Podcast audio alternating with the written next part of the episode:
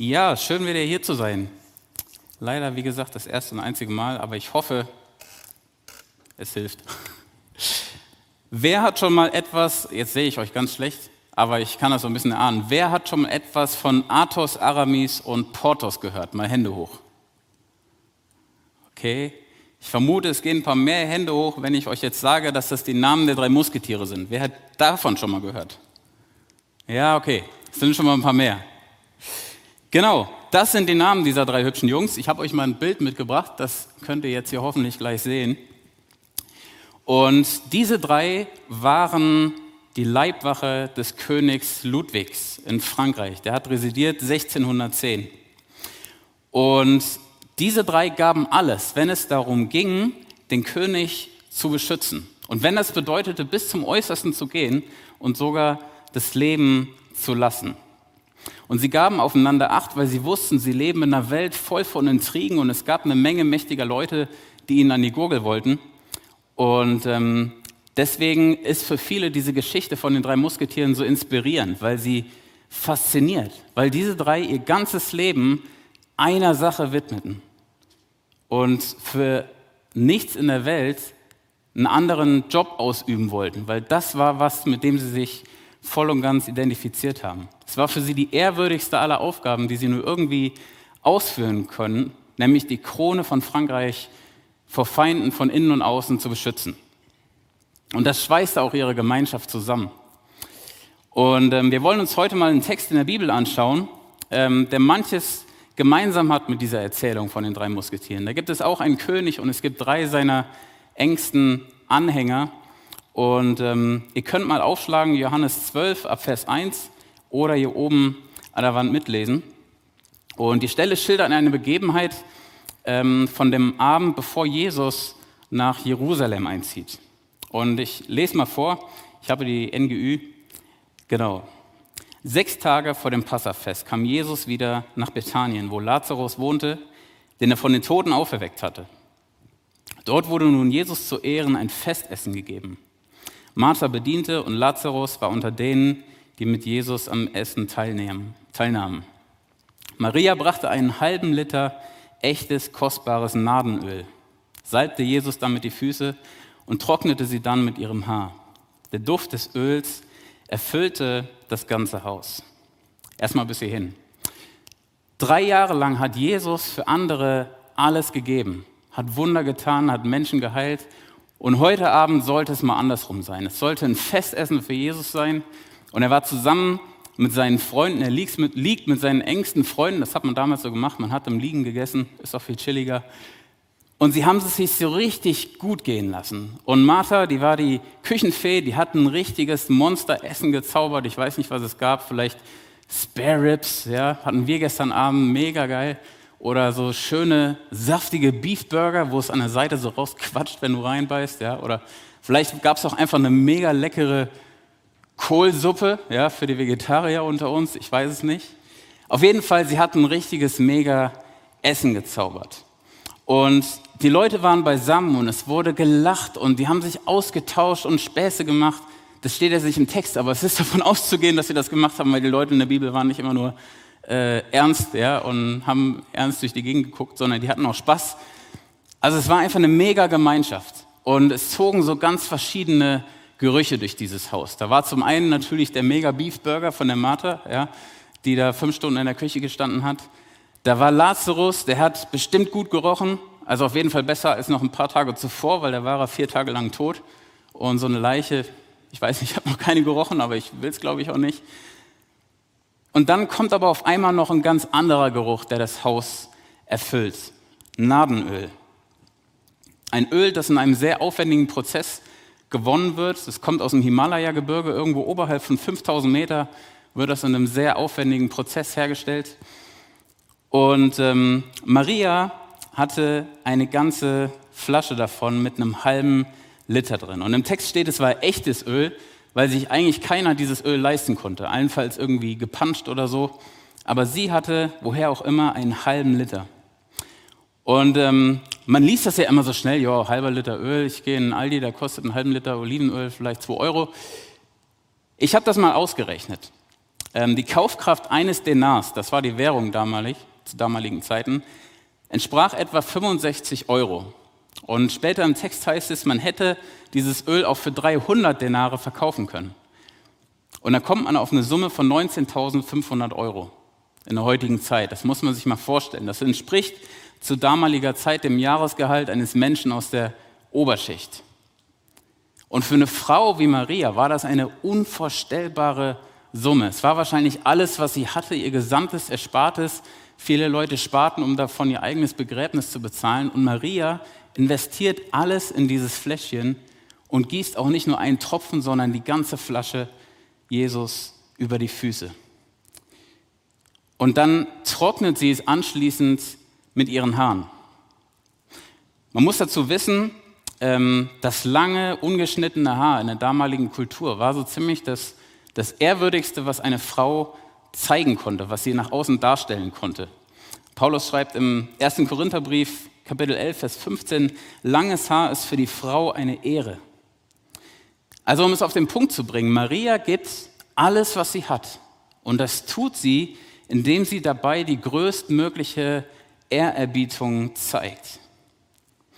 Und wir wissen nicht, warum sie das tut. Vielleicht ist sie aus allertiefstem Herzen dankbar. Jesus hat schließlich entgegen allen Erwartungen ihren Bruder äh, vom Tod zum Leben erweckt. Aber ich glaube, noch viel mehr hat sie eine ganz wesentliche Sache verstanden, nämlich, wenn ich nichts habe, aber ich habe meine Beziehung zu diesem Jesus, dann ist das alles, was ich brauche. Und deswegen gebe ich dafür alles. Und es ist interessant, Maria begegnet uns oft als diejenige, die äh, Jesus zu Füßen liegt. In Lukas 10 beispielsweise können wir das lesen. Da ist Jesus schon mal in Bethanien und Martha röselt da irgendwo so in der, Küche, in der Küche rum, macht wieder Kohlrouladen oder was. Und Maria liegt Jesus zu Füßen und hört ihm zu und saugt jedes Wort, was er lehrt in dieser Gemeinschaft, förmlich auf. Und weil Jesus alles ist, gibt sie all das andere her, um ihm die Ehre zu geben und Gemeinschaft mit ihm zu haben. Gemeinschaft mit ihrem König, die mit keinem Gold und keinem Silber der Welt zu bezahlen ist. Und genauso geht es Martha und Lazarus, die anderen beiden Geschwister. Sie alle geben ihr Bestes für ihren König, genauso wie diese drei Musketiere, von denen ich am Anfang erzählt habe. Sie genießen die Zeit bei Jesus und sie dienen ihm, sie liegen beieinander und doch glaube ich, dass sie ahnen, dass sie irgendwie merken, hey, da ist was in der Luft, irgendwas ist hier, irgendwas bahnt sich an. Das ist hier so gerade ein bisschen wie die Ruhe vor dem Sturm. Und dann ist da noch einer, der genießt die Zeit, glaube ich, überhaupt nicht. Da ist jemand, der sich in seinem Herzen schon längst für einen anderen Weg entschieden hat. Da ist jemand, der ähm, sich nicht mit 300, sondern mit 30 Silberstücken zufrieden gibt, wie sich später dann herausstellt. Wir lesen mal weiter ab Vers 4. Ihr könnt das wieder mitlesen.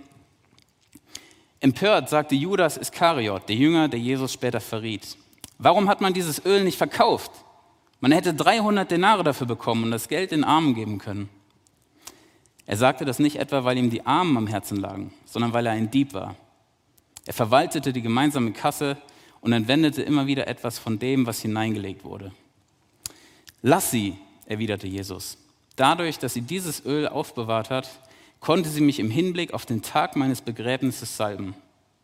Arme, um die ihr euch kümmern könnt, wird es immer geben. Mich aber habt ihr nicht mehr lange bei euch. Und es ist irgendwie erstmal total strange, was Jesus hier sagt. Ja, man kennt es ja so von Jesus, dass er was sagt und du steigst nicht gleich dahinter, was er eigentlich damit meint. Weil es waren ja auch noch bestimmt andere Leute in dem Raum, das gibt der Text ja auch her, die sich wahrscheinlich genauso gewundert haben über diese vermeintliche Verschwendung von dem Öl. Doch Jesus antwortet, lass sie. Dadurch, dass sie das tut, bereitet sie mein Begräbnis vor. Luther schreibt, es soll gelten für den Tag meines Begräbnisses. Also so als hätte Maria etwas geahnt. Und spätestens hier wird sich wahrscheinlich auch der Rest vom Fest gedacht haben, also irgendwas ist hier komisch, irgendwas liegt hier in der Luft. Zumal Jesus dann später noch sagt, dass er nicht mehr lange bei ihnen ist. Die Armen, die, die habt ihr immer, aber ich bin nicht mehr lange bei euch. Geht es ihm am Ende doch nicht mehr um die Menschen? Doch, das glaube ich schon. Aber was Jesus hier deutlich machen will, ist eine Reihenfolge. Jesus ruft nicht einfach zu blindem Aktionismus auf, sondern er will verdeutlichen, dass es um ihn geht, dass ihm die Ehre gebührt. Und wenn Menschen sich von Jesus aus den Menschen zuwenden, dann tun sie das aus einer ganz anderen Motivation heraus. Und das war ihm wichtig und deswegen hat er gesagt, Leute, hört mir zu, ich bin nicht mehr lange da und wenn ich weg bin, hey dann, auf geht's. Und dann folgt im Text ein kleiner Break und ähm, es wird in den Versen 9 bis 11 noch erzählt, was so passiert, das lesen wir auch noch. Ab Vers 9. Als unter der jüdischen Bevölkerung bekannt wurde, dass Jesus in Bethanien war, strömten die Leute in Scharen dorthin. Sie kamen nicht nur wegen Jesus, sondern auch, weil sie Lazarus sehen wollten, den Mann, den Jesus von den Toten auferweckt hatte. Da beschlossen die führenden Priester auch Lazarus zu töten, weil seinetwegen so viele Juden nach Bethanien gingen und daraufhin an Jesus glaubten. Also es wird mal von zwei Personengruppen berichtet, beides Juden. Auf der einen Seite Juden, die total beeindruckt sind von dem, was sie gesehen oder gehört haben, dass Lazarus wieder lebendig ist und sie kommen an den Glauben an Jesus. Und genauso gibt es noch die jüdische führende Elite des Landes, die auf einmal merken, hey, irgendwie haben wir hier Mitgliederschwund, weil die rennen alle zu dem Jesus und wir haben hier leere Bänke. Und deswegen schließen sie diesen Rat, Jesus zu töten und auch Lazarus gerade noch mit, der gerade ist wieder lebendig geworden. Das ist doof. Ähm, so, das war jetzt mal so die Exegese, ja, ähm, also der, die Interpretation des Textes. Aber was können wir in diesem Text für uns herausarbeiten? Was kannst du für dich heute Morgen, äh, heute Abend, heute Abend mitnehmen? Und äh, bevor ich so richtig einsteige, äh, möchte ich einem von euch gerne noch etwas mitgeben. Du kannst jetzt mal unter deinen Stuhl greifen oder unter den Stuhl deines Nachbarn, wenn der leer ist. Und bestenfalls liegt da so eine Karte. Und wenn du diese Karte hast, dann darfst du mal kurz zu mir nach vorne auf die Bühne kommen. Die müsste irgendwo unterm Stuhl kleben.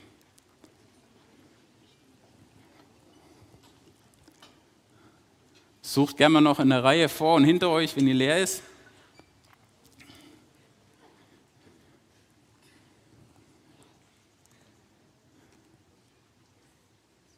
Keiner eine Karte gefunden? Gibt es ja nicht.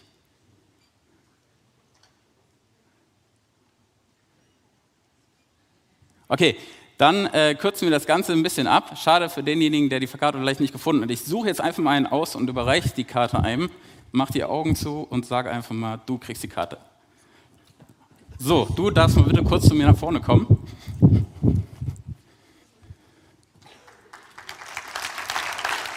Genau. Einen kleinen Applaus für deinen Namen? Lisa. Elisa. Lisa. Okay. Lisa, Ja. okay. Lisa, ich möchte dir heute gern 50 Euro geben. Du musst nichts dafür tun. Du darfst dich jetzt wieder auf deinen Platz setzen, außer du hast jetzt spontan schon eine Idee, was du damit machen willst. Ähm, Weihnachten rückt bald näher, vielleicht Geschenke kaufen oder so. ja, wahrscheinlich würde ich Geschenke für meine Familie kaufen.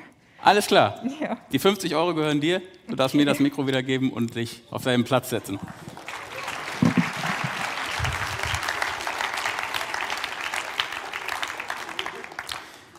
Vermutlich wird sich der eine oder andere denken, okay, da kommt noch was. Ja, bleibt noch ein bisschen bei mir. Ich habe mir zwei Punkte heute Abend überlegt, die mich mit diesem Text, ähm, wo ich mich mit beschäftigt habe. Und den ersten habe ich überschrieben mit mein Äußerstes für sein Höchstes. Und ähm, das ist der Titel eines alten Buches von Oswald Chambers. Und ich will weniger an dem Buch selber hängen bleiben als an dem Titel. Maria gibt ihr Äußerstes. Sie geht bis zu ihrem persönlichen Äußersten. Man könnte sagen, sie veräußert sich selbst. Sie gibt alles hin von sich vollkommen. Und sie hat vermutlich alles, was sie hatte, was ihr wichtig war, in dieses kleine Fläschchen investiert, um es Jesus über die Füße zu gießen. Und sie nimmt das Ehrwürdigste, was sie hat, ihre Haare, um die Füße Jesu zu trocknen.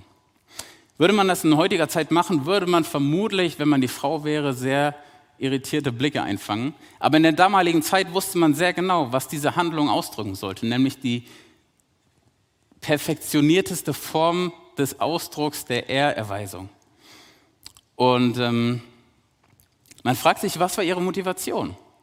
Wollte sie sich wirklich dafür bedanken, dass Jesus ihren Bruder auferweckt hat? Wollte sie vielleicht, weil sie tatsächlich ahnte, hey, dieser Jesus stirbt und vermutlich tut er das, weil er für meine Sünden, die ich in meinem Leben getan habe, wollte sie damit vielleicht schon irgendwie ein bisschen was gut machen, Wiedergutmachung leisten?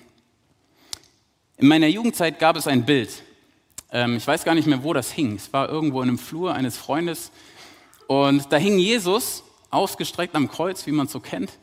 Und darunter stand in großen roten Buchstaben, das tat ich für dich, was tust du für mich?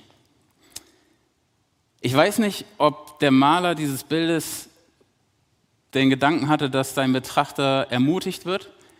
Ich war davon total demotiviert. Und es hat mich total frustriert, weil ich in dem Augenblick sofort diesen Gedanken hatte, hey Jesus, du hast mich doch gemacht.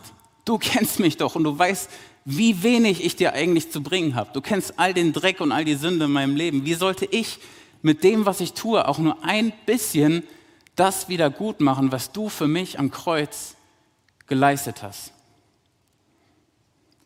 Und ich habe lange den Sinn dieses Bildes nicht verstanden, weil ich ihn aus einer falschen Perspektive versucht habe zu deuten. Aus einer Perspektive, aus der ich gar nicht verstehen kann, was Jesus wirklich für mich am Kreuz getan hat. Und es geht weder in dem Bild noch bei Maria darum, etwas aufzuwiegen. Weil wenn sie das täte, hätte sie den christlichen Glauben nicht verstanden. Außerdem würden dann alle Ölfläschchen der Welt nicht ausreichen.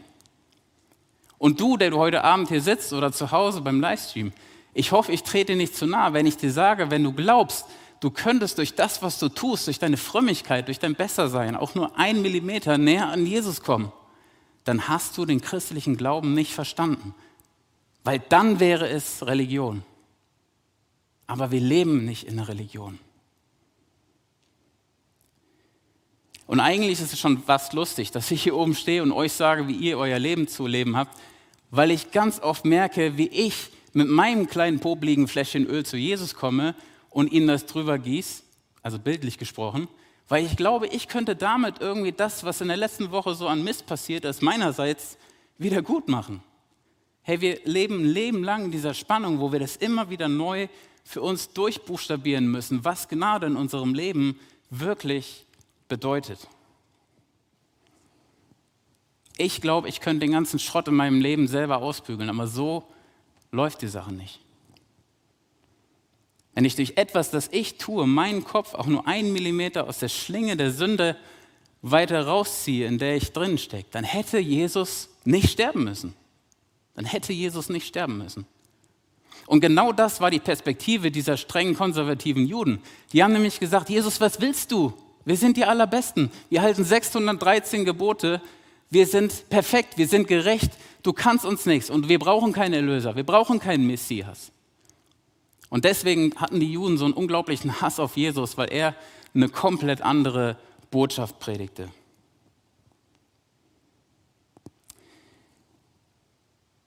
Maria gibt alles, weil sie Jesus alles zu verdanken hat.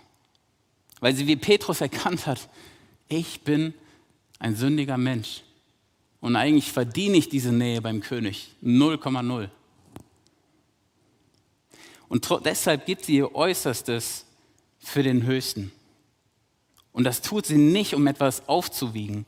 Sie tut es, weil ihr, weil ihr Jesus das wert ist weil sie diese Gleichung verstanden hat. Jesus plus nichts ist mir alles im Leben. Und Jesus steht nicht da und sagt, hey Maria, spinnst du? Einen halben Liter Öl? Hast du eine Vollmeise? Das müssten mal locker drei Badewannen voll Öl sein. Nee, macht er nicht. Weil Jesus sagt, das, was du jetzt in diesem Moment mir geben kannst, wenn es von Herzen ist, ist genug. Es ist genug. Und das hat Maria getan. Und das Gegenteil macht Judas. Judas macht sich aus dem Ganzen überhaupt nichts. Ähm, weder aus den Armen, die er so heuchlerisch ins Spiel bringt, noch aus Jesus selbst. Wenn man mal so ein bisschen durch die Evangelien durchblättert, dann wird man lesen, wie die Jünger Jesus ansprechen. Da ist Meister, da ist Herr, das sind Hoheitstitel. Wenn wir von Judas lesen, dann steht da immer Rabbi. Rabbi heißt übersetzt Lehrer. Also da war keine, keine emotionale Beziehung. Judas war von Anfang an, warum auch immer er in dieses Team gekommen ist. Das ist eines der ersten Dinge, die ich Gott fragen werde, wenn ich mal bei ihm bin. Wie auch immer er in dieses Team gekommen ist, er war von Anfang an darauf aus, sich zu bereichern oder irgendwie ja, in die Kasse zu greifen. Der Text gibt das hier relativ klar her.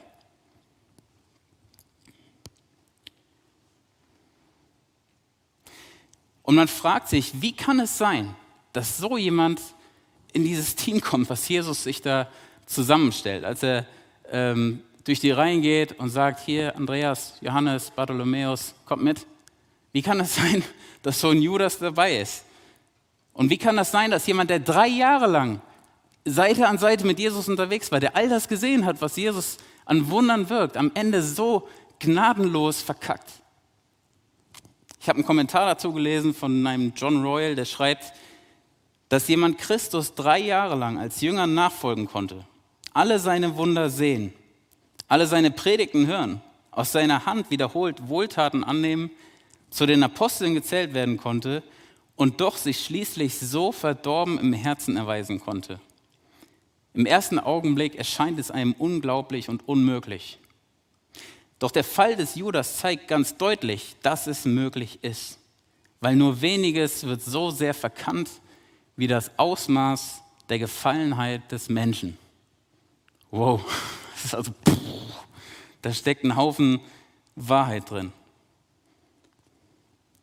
Der Mensch aus sich heraus ist sehr gut und sehr wohl zu solchem Verhalten in der Lage. Und der eine der ist zutiefst verändert in seinem Herzen, weil er eine Begegnung mit Jesus hat und der andere, ja, der macht das, was Judas macht. Und wir sehen hier den Unterschied zwischen einem Menschen, der erkannt hat, dass Jesus alles für ihn ist, und einem Menschen, dem das alles überhaupt nichts bedeutet. Maria war bereit, 300 Silberstücke, 300 Denare, also alles, was sie hatte, für Jesus zu geben. Und Judas war bereit, ihn für ein Zehntel dieser Summe ans Messer zu liefern. Versteht mich nicht falsch, es geht mir jetzt nicht hier darum, irgendwie Judas zu bashen oder so. Vielmehr geht es mir um den Unterschied, den Jesus im Leben eines Menschen machen kann. Weil von Natur aus entsprechen wir eher so einem Judas. Von Natur aus sieht es in uns ganz schön hässlich aus. Und wir sind zu den allerkrassesten Dingen in der Lage. Derjenige, der mich wirklich von innen heraus vollumfänglich verändert, ist Jesus, wenn ich eine Beziehung mit ihm habe. Und dann bewirkt das eine Herzensumkehr, die in mir diese Frage aufwirft, wo ich irgendwann Jesus sage, hey Jesus, was kann ich für dich tun? Du hast mein Herz, du hast meine Zeit, meine Zeit, mein Geld. Wo kann ich mich für dich einsetzen? Sende mich, sagen manche alttestamentliche Propheten.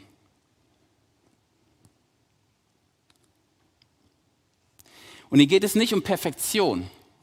Ähm, wir sind hier nicht in einer Castingshow, ja, wo es irgendwie darum geht, äh, perfekt singen zu können, ja? wo du noch besser und noch mehr üben musst, um irgendwann einen Grad der Perfektion zu erreichen, um sagen zu können, hey, jetzt reicht das, jetzt kann ich gut genug predigen, äh, Drums kloppen, moderieren, Gitarre spielen, was weiß ich.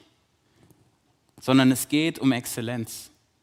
Und das ist ein enormer Unterschied, weil Perfektion sagt, da sind wir raus. Du und ich, wir sind nicht perfekt. Deswegen sind wir raus. Aber Exzellenz legt den Fokus auf das Für wen. Für wen mache ich das? Für wen stehe ich jetzt hier oben und predige? Mein Anspruch ist nicht, nachher irgendwelche Likes auf irgendwelchen Social Medias zu bekommen. Mein Anspruch ist, Jesus zu dienen. Und ich wünsche mir immer mehr, dass das mein Ziel ist. Immer wenn ich irgendwo oben stehe, weil du bist Gefahr, stolz zu werden. Du bist in der Gefahr, stolz zu werden, wenn du das machst.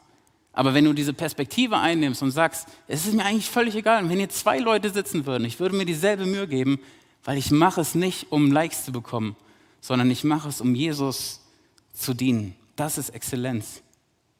Perfektion ist, es darf keine Fehler geben und Exzellenz legt den Fokus auf das Für wen, für seine Exzellenz, Jesus Christus. Jesus hat dir schon vieles mit auf den Weg gegeben, als er dich geschaffen hat. Die Frage ist, und die hoffe ich, dass du dir, dir vielleicht heute Abend einmal mehr stellst, was fange ich damit an? Und da bin ich wieder bei den 50 Euro von eben. Eigentlich wollte ich 19.500 Euro abheben, aber meine Frau war leider dagegen. Ja. Ähm, Lisa, was machst du mit den 50 Euro? Ich werde dich nicht fragen. Ähm, das liegt bei dir, die Entscheidung. Er ist völlig allein deine Entscheidung. Ist fies vielleicht, ja, du hast die Qual der Wahl. Aber genauso ist es im Leben, genauso war es im Leben von Maria und Judas. Sie hatten die gleichen Grundvoraussetzungen. Und ob du es wahrhaben willst oder nicht, Gott hat dich geschaffen. Und zweitens, Gott hat dir eine Menge anvertraut. Gott hat dir eine Menge mitgegeben, in dich hineingelegt. Gott hat dir das Privileg zugestanden, in einem der reichsten Länder der Erde zu leben. Und die Frage ist, was machst du damit? Was machst du mit all diesen Privilegien? 50 Euro, das ist eine kleine Kostbarkeit. Und du kannst sie in die Mission geben. Du kannst sie gleich bei Satt in den Beutel schmeißen, um ihn zu unterstützen. Du kannst auch Weihnachtsgeschenke kaufen. Das ist dir überlassen. Aber genauso ist es bei uns. Jesus verteilt seine Talente, aber die Frage ist, was machen wir mit diesen Talenten? Was geben wir ihm davon? Und meine Frage heute Abend an dich ist, was möchtest du Jesus geben? Ist es dein Herz, weil du verstanden hast, dass nur er derjenige ist, der deinen Kopf aus dieser Schlinge der Sünde herausziehen kann? Ist es dein Geld, weil du dir gewusst, bewusst geworden bist, hey, ich bin so sehr beschenkt mit dieser Ewigkeitsperspektive. Und ich habe das ewige Leben bei Jesus. Warum kaufe ich mir Dinge, die ich nicht brauche, von Geld, was ich vielleicht nicht mehr habe, um Leute zu beeindrucken, die ich nicht mehr kenne? Weil genau das machen wir manchmal. Oder ist es deine Zeit, weil du weißt, ja, mein Leben auf dieser Erde endet irgendwann. Aber danach wird eine Ewigkeit kommen und die ist so viel besser als all das hier. Ey, da ist ein Worship, nichts gegen euch. Aber der Lobpreis da oben, ey, der Wahnsinn. Und da will ich mit dabei sein. Und deswegen will ich diese Zeit hier auf der Erde nutzen, um alles zu geben und auch anderen von diesem Jesus zu erzählen. Matthäus 6, Vers 33 fasst es ganz treffend zusammen. Es soll euch zuerst um Gottes Reich und Gottes Gerechtigkeit gehen. Und dann wird euch alles andere dazugegeben. Und all das geben Maria, Martha und Lazarus und die anderen, die da sitzen. Sie geben ihr Herz, ihre Zeit, ihr Geld.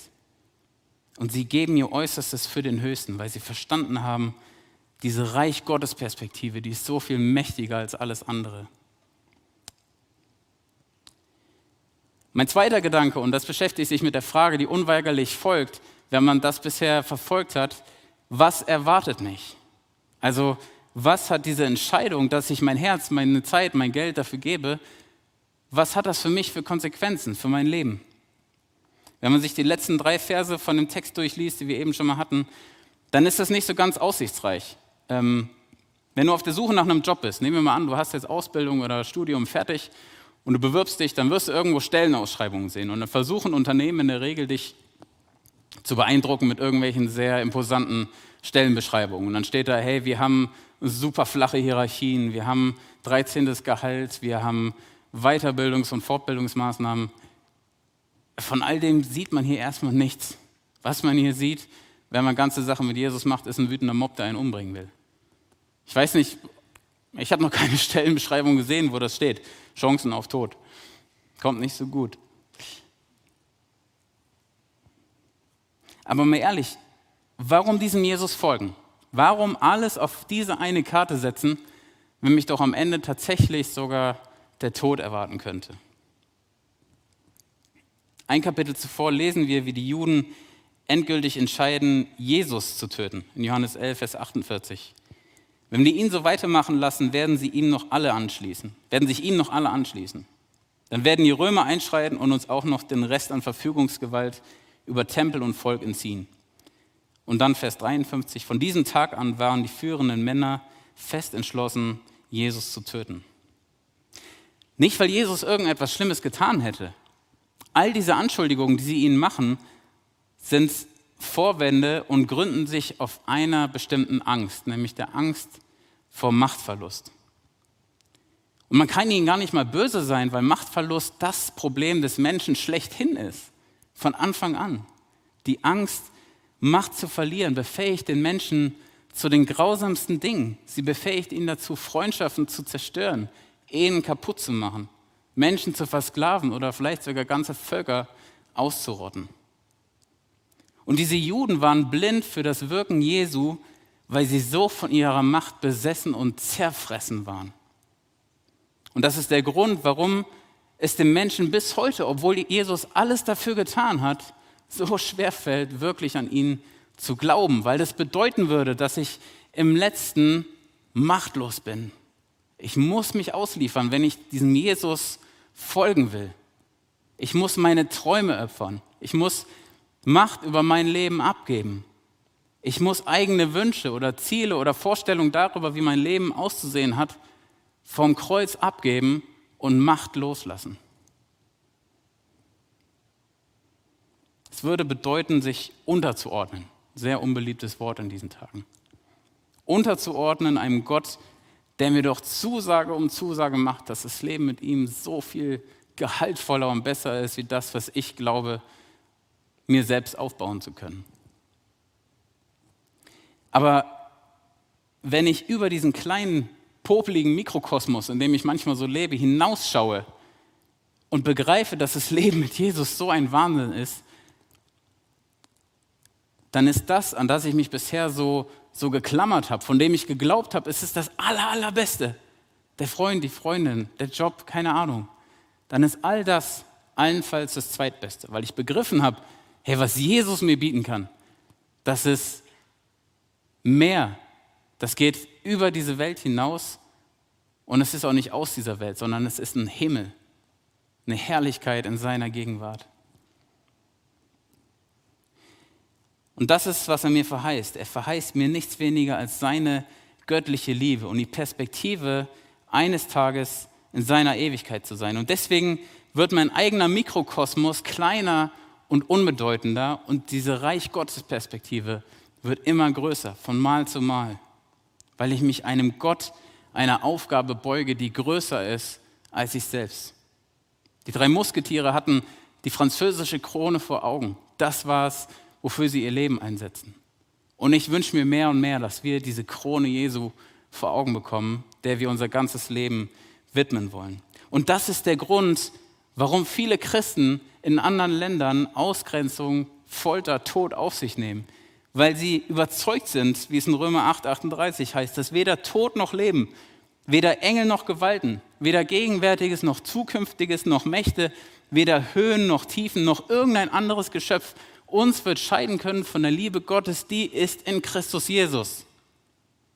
Afrikanische Prediger würden jetzt brüllen, Amen. Und dann müsstet ihr Amen. Ja, okay, wir sind ein ziemlich deutsches Publikum. Okay. Liebe Gottes in Christus Jesus. Nichts Geringeres erwartet uns. Und nichts Geringeres haben wir schon jetzt in unserem Leben. Hat Gott uns anvertraut. Was er will, ist erstmal weder meine Zeit noch mein Geld. Jesus will erstmal dein Herz. Und wenn er das hat, dann fange ich irgendwann freiwillig an, ihm meine Zeit und mein Geld zu widmen. Und ja, es wird Widerstand geben, wie wir es hier bei Lazarus gesehen haben. Wenn auch nicht so krass, vielleicht doch, wer weiß, wie lange wir noch im Frieden in Deutschland leben. Aber wenn du dein Leben ernsthaft Jesus widmest, wirst du auf Widerstand stoßen. Und das sagt nicht ich, das sagt die Bibel. Wir können wir aufschlagen, 1. Petrus 5, Vers 10. Ihr müsst jetzt für eine kurze Zeit leiden. Aber Gott hat euch in seiner großen Gnade dazu berufen, in Gemeinschaft mit Jesus Christus für immer in seiner Herrlichkeit zu leben. Er wird euch Kraft geben, sodass euer Glaube stark und fest bleibt und ihr nicht zu Fall kommt. Die Auferweckung des Lazarus ist das siebte und letzte Wunder, was uns im Johannesevangelium berichtet wird. Und das ist kein Zufall. Sieben in der Bibel ist die Zahl der Vollkommenheit und der göttlichen Verheißung. Und das siebte Wunder, was Jesus hier tut, ist diese Auferweckung.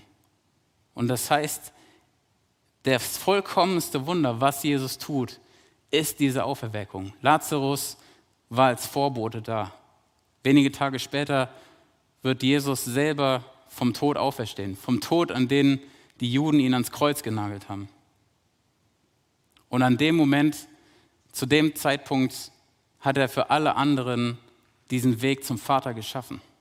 Hat er für alle anderen den Weg über, diese, über diesen Canyon, auf den unser Leben eigentlich zusteuert, überwunden. Hat für uns eine Brücke gebaut, über die wir rübergehen können. Und damit hat einer für alle, ein für alle Mal das Wunder bewirkt, dass wir die Nähe beim Vater haben, dass wir die Möglichkeit haben, in seine Herrlichkeit einzugehen. Diese Tischgemeinschaft, von der wir heute hier lesen, wird einmal mehr im Himmel fortgesetzt. Und dann sitzen Maria, Martha, Lazarus und auch ich gemeinsam an diesem Tisch. Und das Coole ist, es sind noch Plätze frei. Willst du dabei sein? Willst du mit an diesem Tisch sitzen? Das ist es, was Jesus dir in Aussicht stellt, wenn du ganze Sachen mit ihm machst. Das ist es, was sich in diesem Job, Jünger Jesu zu sein, erwartet. Jemand hat mal gesagt, Gott hat uns keinen ruhigen Flug versprochen. Da werden eine Menge Turbulenzen sein, vielleicht auch mal ein Gewitter, aber wir werden eine sichere Landung erleben. Wir wissen nicht, was uns morgen erwartet, aber wir dürfen wissen, wenn wir mit Jesus leben, dann haben wir einen Teil dieser Herrlichkeit schon jetzt, weil wir schon jetzt in diesem Reich Gottes leben können. Aber wir werden eines Tages an diesem Tisch sitzen, an diesem Tisch des Königs, wo wir sein dürfen, wie wir sind. Und das ist eine Perspektive, die will ich gern erleben. Und ich wünsche mir, dass viele von euch sich darauf konzentrieren, sich darauf ausrichten mit ihrem Leben. Ich habe eben gesagt, deswegen, das ist meine Vorstellung von Gemeinde, dass Gemeinde ein Ort ist, wo Menschen diese Ewigkeitsperspektive bekommen. Ich bete noch mit uns. Jesus, danke, dass wir in dieser Perspektive leben dürfen. Wir können und wir wollen nicht irgendetwas wieder gut machen, weil es nicht in unserer Macht steht. Du hast das perfekte Lösegeld bezahlt. Und es ist immer wieder unglaublich, wenn wir sehen, wie wenig wir dir zu bringen haben. Und doch hast du dich klein gemacht. Doch feiern wir jetzt wieder Weihnachten, weil wir wissen, du bist in diese Welt gekommen, um dich ans Kreuz nageln zu lassen, damit wir frei sind und damit wir berufen sein können, dir unser Leben zu widmen. Mit unserer Zeit, mit unserem Geld, mit unserem Herzen, Jesus. Und ich bete darum, dass heute hier Leute sitzen, die das erstmalig oder einmal mehr verstanden haben, dass du alles in ihrem Leben bist, dass du alles in ihrem Leben sein willst.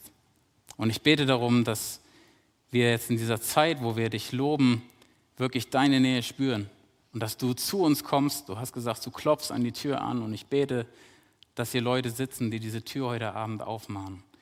Danke, dass wir mit dir leben dürfen, Jesus. Wir lieben dich und du bist unser König und deine Krone ist es wert, unser ganzes Leben dir zur Verfügung zu stellen. Amen. Die Band kann schon mal anfangen, leicht anzuspielen. Und ähm, auch du kannst jetzt eine Entscheidung für dich treffen. Du kannst im Laufe der Lobpreiszeit nach vorne kommen. Hier vorne, ich habe eben schon mal von Stellenbeschreibungen gesprochen. Hier vorne liegen Arbeitsverträge. Das ist ein Arbeitsvertrag zwischen dir und Jesus. Und wenn du sagst, hey, ich habe das jetzt vielleicht neu oder einmal mehr begriffen, dann hast du die Chance, hier nach vorne zu gehen und dir so einen Arbeitsvertrag abzuholen. Es ist eine Symbolhandlung, keine Sorge, du wirst hier zu nichts verpflichtet. Aber du kannst ihn für dich mit nach Hause nehmen, wenn du sagst, hey, ich habe das begriffen. Ich will diesem Jesus meine Zeit, mein Herz, mein Geld und noch viel, viel mehr geben, weil er mich erlöst hat. Weil er mir ein Leben, eine Ewigkeit in Aussicht gestellt hat, die so viel mehr ist als das, was ich mir ausmalen kann. Aber es ist deine Entscheidung. Die Entscheidung liegt bei dir. Und ich wünsche dir Gottes Segen dafür.